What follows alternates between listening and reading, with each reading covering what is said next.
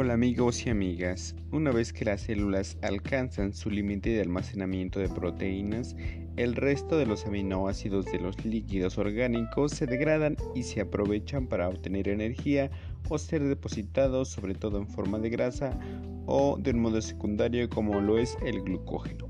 Esta degradación ocurre casi eternamente en el hígado y comienza con la desaminación y esta desaminación sucede principalmente por medio de la transaminación, es decir, la transferencia del grupo amino a una sustancia receptora, que desaminación también quiere decir eliminación de grupos de amino de los aminoácidos. Este proceso es el inverso al de la transaminación. Y bien, este sucede porque el grupo amino del aminoácido se transfiere al ácido alfa-cetoglutarático que se convierte luego en ácido glutámico. Y el ácido glutámico puede transferir entonces el grupo amino a otras sustancias o puede liberarlo en forma de amoníaco. Con la pérdida del grupo amino, el ácido glutarámico se convierte de nuevo en ácido alfa-cetoglutarático, de manera que este es un ciclo y va a repetirse una y otra vez.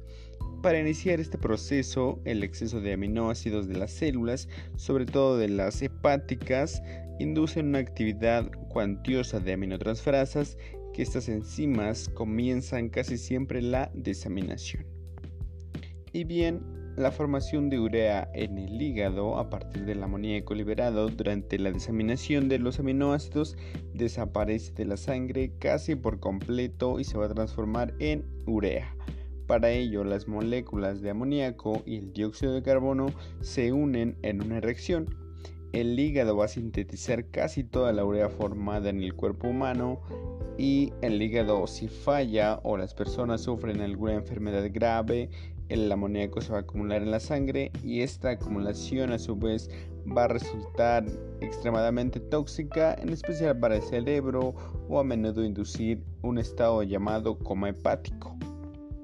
Después de la formación de la urea se va a difundir desde las células hepáticas a los líquidos corporales y se va a excretar por los riñones.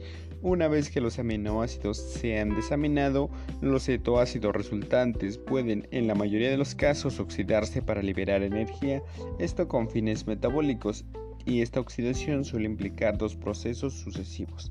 El primero de ellos es el cetoácido se convierte en una sustancia química para entrar en el ciclo del ácido cítrico y la segunda es que dicha sustancia se va a degradar después en ese ciclo y se va a utilizar para obtener energía de la misma manera que la acetilcoenzima derivada del metabolismo de los hidratos de carbono o de los lípidos. En general, la cantidad del trifosfato de adenosina sintetizada por un gramo de proteína oxidada es algo menor que la formada por un gramo de glucosa que se oxida.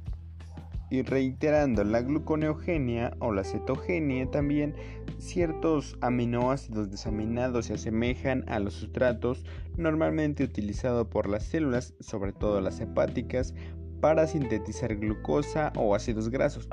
Por ejemplo, la alanina desaminada es un ácido pirúvico y se puede convertir en glucosa o glucógeno, o bien en acetilcoenzima A para polimerarse entonces en ácidos grasos.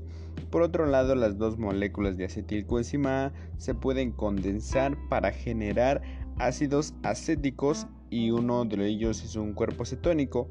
La conversión de estos aminoácidos en glucosa o en glucógeno se llama gluconeogenia y la conversión de los aminoácidos en cetoácidos o ácidos grasos se llama cetogenia. De los 18 de los 20 aminoácidos que existen, 20 de ellos pueden ser desaminados por su estructura química y convertirse en glucosa y 19 de ellos en ácidos grasos.